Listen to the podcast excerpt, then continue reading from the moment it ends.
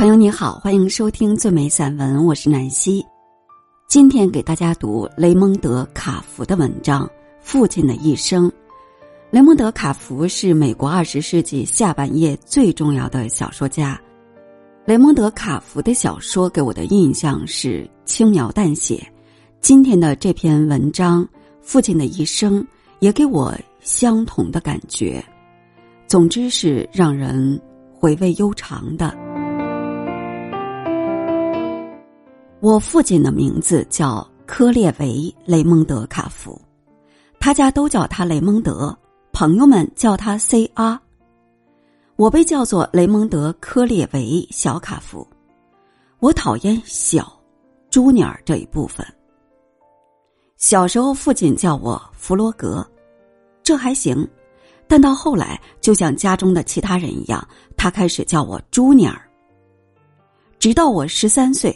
我宣布不再回应那个名字，他才停止那样叫我。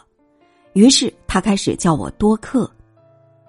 从此直到一九六七年六月十七日他逝世，他都叫我多克，要么叫我儿子。他死时，母亲致电我妻子，告知这一消息。那时我远离我的家庭，前途未卜。想入读爱荷华大学的图画馆学院。妻子接电话，母亲冲口说出：“雷蒙德死了。”那一刻，妻子以为我的母亲告诉他是我死了，于是母亲赶紧澄清他所说的雷蒙德是哪位。妻子说：“感谢上帝，我以为你说的是我那位雷蒙德。”一九三七年。父亲从阿肯色州到华盛顿找工作，徒步、搭便车或乘坐空荡荡的货车。我不知道他到华盛顿去是不是为了追求一个梦想，我怀疑。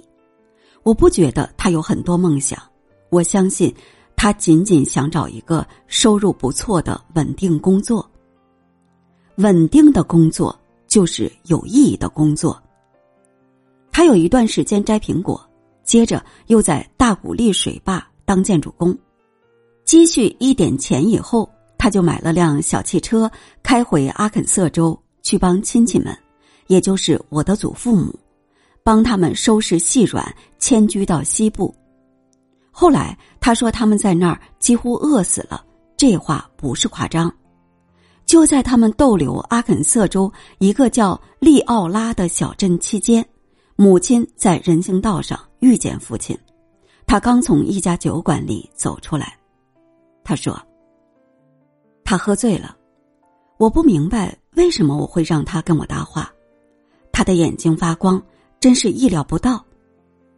他们在大约一年前的一次舞会上遇见过一次。他在母亲以前已有了女友。我的母亲告诉我，你爸总有一个女友。”哪怕是在我们结婚以后，他是我的第一个和最后一个，我从没有过别的男人，但我并不觉得少了什么。在离开华盛顿的那天，他们在一个治安法官的公证下结了婚。这个高大的乡下女孩和一个先是在农场工作后改行从事建筑业的工人。母亲是与父亲和他的亲属们一起度过新婚之夜的，他们全都在阿肯色州的公路边露营。在华盛顿的奥马克，父母亲住在一个跟小木屋差不多的地方，我的祖父母就住在隔壁。父亲仍然在那个水坝工作。后来，当巨大的涡轮开始发电，水坝已经蓄积着一百英里的水。一直延伸到加拿大境内的时候，他曾站在人群中听富兰克林 ·D· 罗斯福在建筑工地上发表演说。父亲说，他绝口不提那些为建筑大坝而死的人。父亲有些朋友死在那里，他们来自阿肯色州、俄克拉荷马州和密苏里州。接着。他在俄勒冈州克拉茨卡尼的一个锯木厂找到一份工作，那是一个坐落在哥伦比亚河边的小镇。我在那儿出生，母亲有一幅照片，父亲站在工厂门口，骄傲的把我举到摄影机前。我的铜帽歪斜斜的，快松掉了。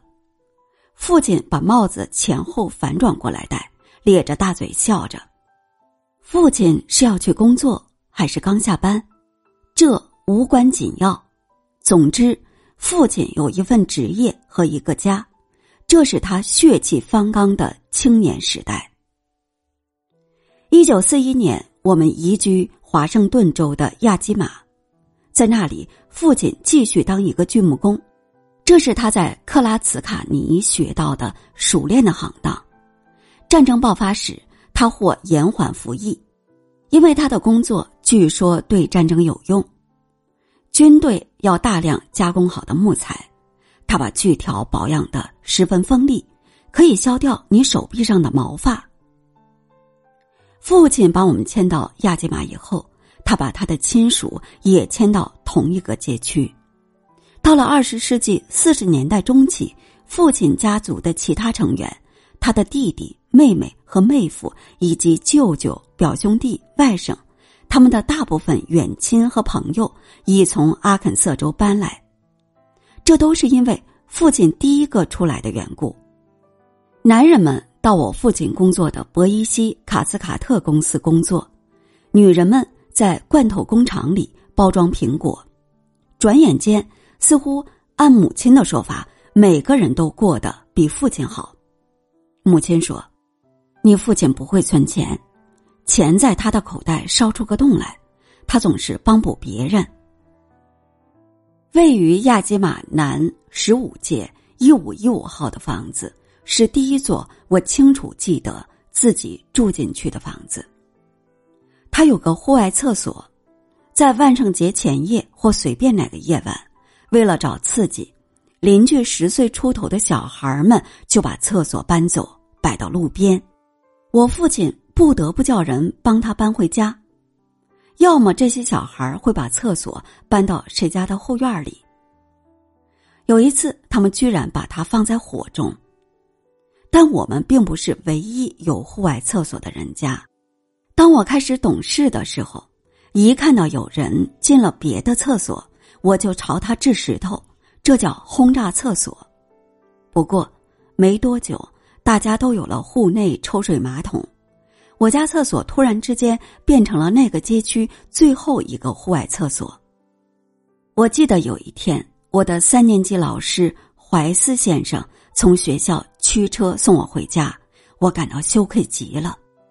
我请他在我们家前面那座房子的门口停下，声称我。住在那儿。我还记得有一天夜里，当我父亲回家，发现母亲把门从里头反锁了。